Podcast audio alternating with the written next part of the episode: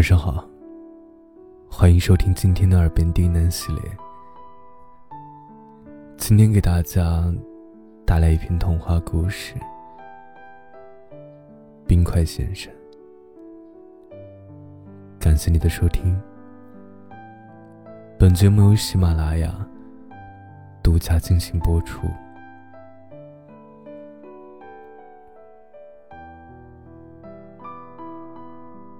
冰块先生住在一家酒馆的第三十七号宾阁里。这家小酒馆在老店主夫妇过世后，就剩下他们年轻的儿子在打理。从冰块先生还是水的时候，就一直关注着一个人，其实是一个杯子，一个很早很早以前。老店主从皇宫里带出来的高脚杯，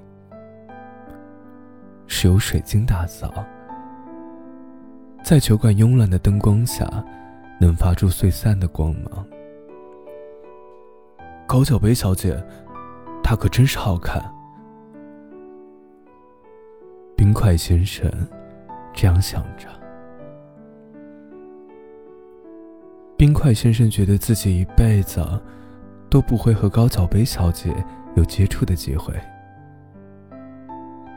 年轻的店主人知道这个杯子的珍贵，很少使用，除非是有特殊的情况。有一天，一个美丽的姑娘走进酒馆之后，她告诉店主人，她叫玛丽。刚刚搬到这儿来，冰块先生突然发现，年轻的店主人的眼睛里有光。于是高脚杯小姐就这样被启用了。每天店主人都会倒上一杯上好的白兰地，放上一块冰块，轻轻的摇着，和这位姑娘。在酒店快打烊前聊上一会儿，可是年轻的店主人十分害羞，跟这位姑娘说话的时候，都会结结巴巴的，连吧台上快生锈的酒壶都替他着急。冰块先生非常高兴，在他的计算中，在这个月的最后一天，他就会被挑出来。扔进装着白兰地酒的高脚杯小姐里，和她美丽的高脚杯小姐说一会儿话。这是多么荣幸的事情啊！冰块先生想着。于是，冰块先生每天都会模拟自己见到高脚杯小姐的时候应该说什么话。亲爱的高脚杯小姐。哦不。这样写的太亲密了。美丽的高脚杯小姐。嗯，这样又太轻浮。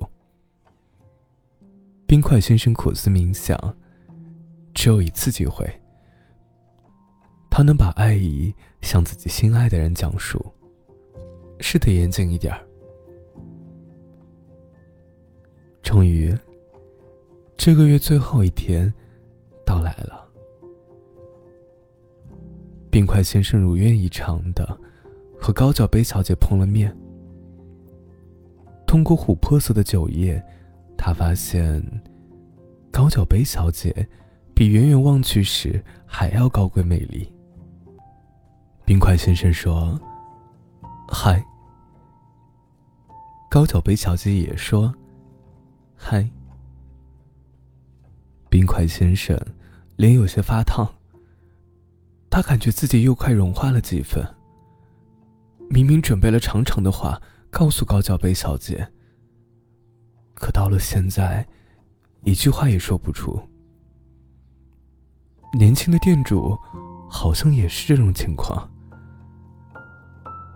眼前的姑娘，明天就要跟着家人出去远行，不知道什么时候才能回来。他想跟她说点什么。可是天性害羞的他，根本说不出什么。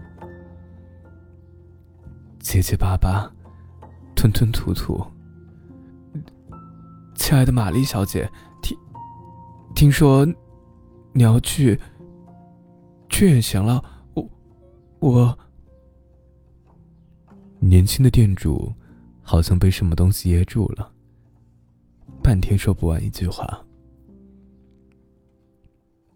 与此同时，感觉自己快化掉的冰块先生，终于鼓起勇气：“亲爱的高脚杯小姐，其实我……我……”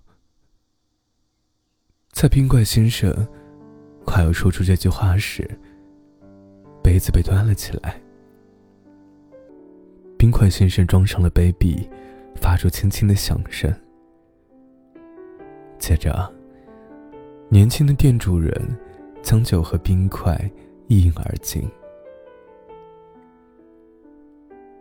年轻的店主喝下了这杯酒，感觉和平时的酒味好像有些不同，有什么东西。